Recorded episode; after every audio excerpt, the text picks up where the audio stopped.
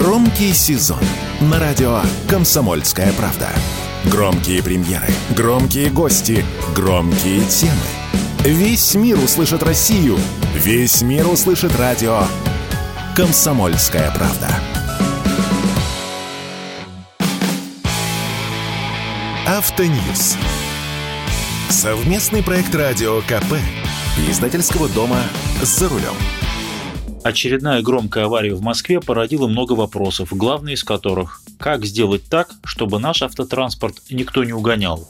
С вами Максим Кадаков, главный редактор журнала «За рулем».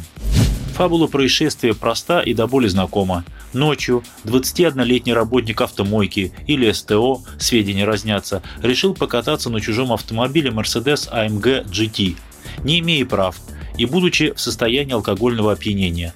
На скорости около 150 км в час Мерседес врезался в столб, пролетел пару сотен метров и врезался в автомобиль такси, который двигался в том же направлении, да еще и перевернулся. То есть разница в скорости была такова, что после удара в столб Мерседес догнал движущийся автомобиль такси. В результате пятеро пострадавших, оба водителя и трое пассажиров такси. У одной пассажирки тяжелые травмы. За рулем Мерседеса оказался Никита К. Приехал на заработки из Кировской области. И вот что теперь сделаешь? Какие с него деньги возьмешь? Да он за всю жизнь столько не заработает, сколько нанес ущерба. Дорогущий Мерседес, Шкода такси, столб освещения, работа спецслужб, не говоря уже о здоровье других людей. Посадить? Посадят. Ему грозит от 3 до 7 лет лишения свободы. Уголовное дело уже заведено.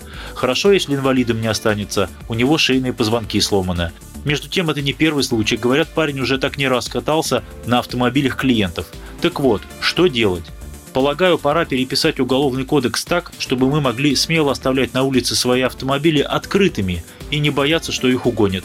В советское время с этим тоже был полный бардак. За угон автотранспорта, как говорилось, без цели его хищения можно было отделаться штрафом в 100 рублей. Я этого еще пацаном не понимал. Это примерно как вынести из квартиры телевизор, просто посмотреть, без цели хищения и продажи. Но за телевизор или за вынесенную из магазина курицу можно было сесть, а за угон автомашины – нет. А мы просто покататься взяли. С тех пор много изменилось, но не все. У нас даже статья Уголовного кодекса называется странно «Неправомерное завладение автомобилем». Черт возьми, а как еще можно завладеть чужим транспортом? Так вот, по этой статье можно сесть на три года, а можно отделаться штрафом в 120 тысяч рублей. На мой взгляд, должно быть вот так. Открыл дверь чужой машины, штраф 100 тысяч. Завел двигатель, год условно. Уехал на чужой машине, сел на десяток лет – безо всяких дополнительных условий, потому что пострадавшим в этой аварии теперь вряд ли кто-то сможет вразумительно объяснить, почему 21-летний парень на полной скорости носится под шофе по Москве на чужом автомобиле. Вот если бы его посадили раньше, все бы сейчас были живы-здоровы.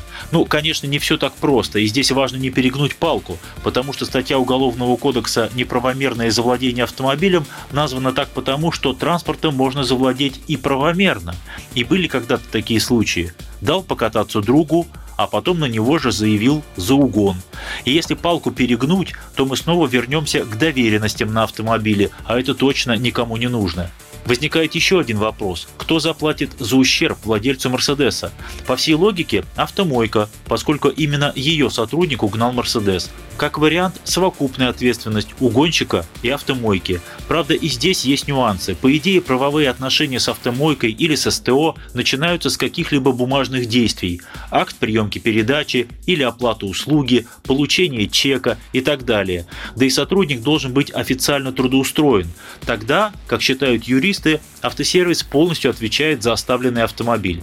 Хотя есть и другие прецеденты в судебной практике, когда сам факт того, что человек приехал на автомойку с огромной надписью «Автомойка» и передал автомобиль сотрудникам станции, уже считается договорными отношениями, вне зависимости от того, когда происходит оплата и прочие бумажные отношения, до проведения работ с машиной или после.